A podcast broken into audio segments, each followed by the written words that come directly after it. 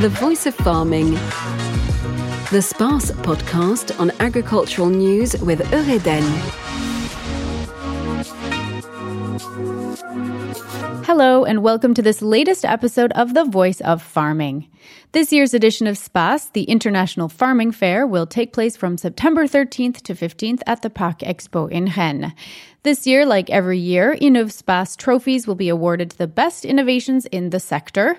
In 2022, there are more than 30 products, equipment, and services that caught the attention of the jury amidst some 100 applicants.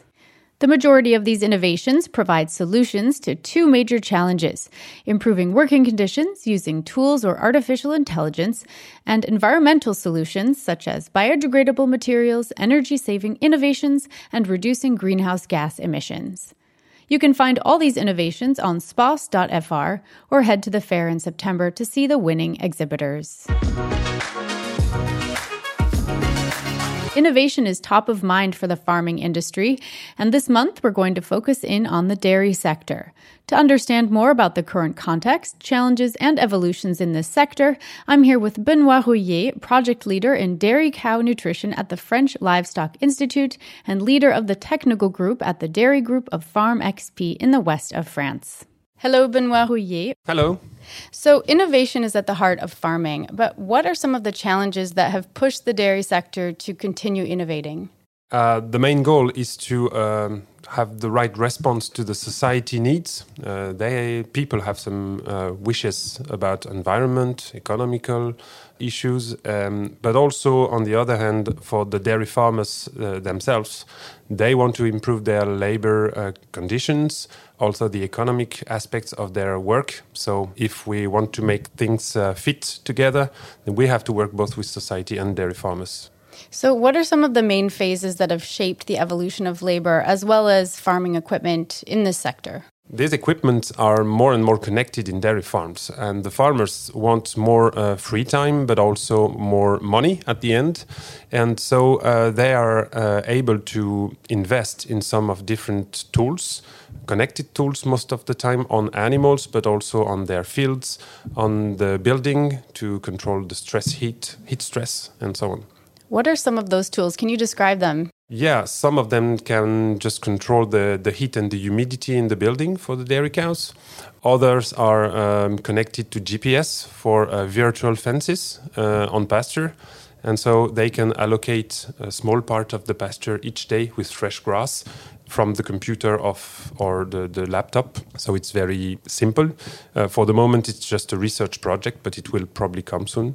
So they have a lot of tools connected on the cows and the fields. Very interesting. And it's become a very dynamic sector. How are you measuring the trends exactly? If we want to measure the improvement uh, of the dairy sector, then we have three scales the animal itself, and also the herd uh, with all the behaviors of the animals and the production and so on, but also the farm uh, level with all the, the different fluxes between animals, uh, land, uh, environment, water, and so on. And what about research? If we look at um, some of the research goals, are there any challenges in helping the dairy sector achieve those goals of innovation and development? Of course, we are trying to do our best to reach these goals, to provide uh, technical, practical, and economical solutions for the farmers and for the whole dairy industry. So we can work on animal welfare, we can work on uh, milk quality, we can work on roughages, um, and also we are working a lot at the moment on uh, feed additives to reduce methane emission from dairy cows. Okay, so those are some of the goals. Are there any others that you wanted to mention about uh, some of the goals you have for looking ahead to the future? I just want to underline that all this work is done for the farmers. The final goal is themselves. Uh, they uh, are the one who will use these solutions and also who will pay for those solutions. So they have to um, have a, a return on investment on that. Right, exactly. And, you know, we, we talk a lot about the impact of farming on the environment and uh, its role in climate change. How does the dairy sector tackle this subject? Mainly uh, on methane emission because it's all approximately half of the carbon footprint of milk, so it's huge. Um, we have solution on the dairy management uh, of the herd on the heifers and on the dairy cow to reduce the number of unproductive animals and also to tackle methane, as I said. And we have a, a national strategy called uh, France Bas Carbone, low carbon in France. Uh, and farmers are already engaged in front in this strategy over five years. Hmm. And now let's look ahead to the future. Are there any other projects you want to tell us about that, uh, or are they top secret at this point? Nothing top secret for us because we are working for the farmers, so it's it's not secret. But we are working on, the, as I said, on the three scales: animal, herd, and farm.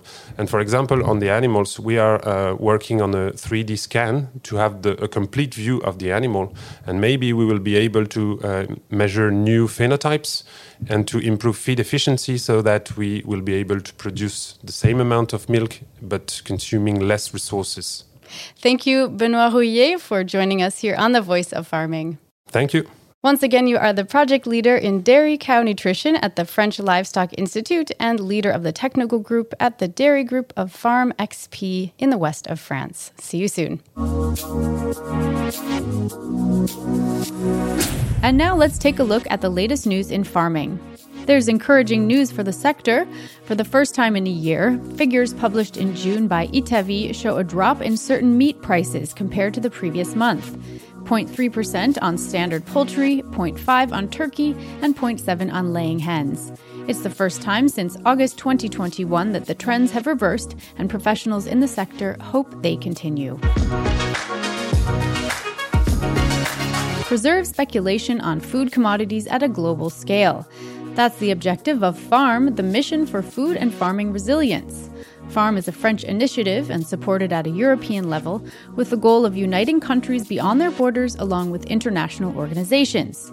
It's a global coalition composed of three main pillars trade and transparency, solidarity, and sustainable production. This mission was primarily intended for countries that have found themselves vulnerable to the effects of Russia's invasion of Ukraine by ensuring fluidity and transparency in the exchange of grains while keeping prices low. Another aspect of this mission is to support Ukrainian production and farm exports, as well as develop sustainable production capacity, particularly in Africa. My environment, my future, and agriculture. The French Agricultural Union, the FNSEA, has found that half of the number of farmers working today will retire in the next 10 years. That's why it has launched a national campaign to promote jobs for the younger generation in the farming industry the group has chosen a sporting event to launch its campaign, the Tour de France. With more than 10% of the tour's public made up of young people aged 15 to 24, it represents an ideal target for their operation, called My Environment, My Future, and Agriculture. They're looking to specifically recruit more women and those in rural areas. Seaweed to reduce greenhouse gas emissions on farms, dream or soon to be reality. The use of seaweed in animal feed has been in development for nearly 20 years. It has reduced the need for the use of antibiotics across the sector and improved farming performance. That brings us to the end of our program. Thank you for tuning in. You can find this podcast on space.fr, on the podcast page of the West France website, or via your regular streaming channels. Have a great day and see you soon for our next episode of The Voice of Farming. The Voice of Farming. The SPACE podcast on agricultural news with Eureden.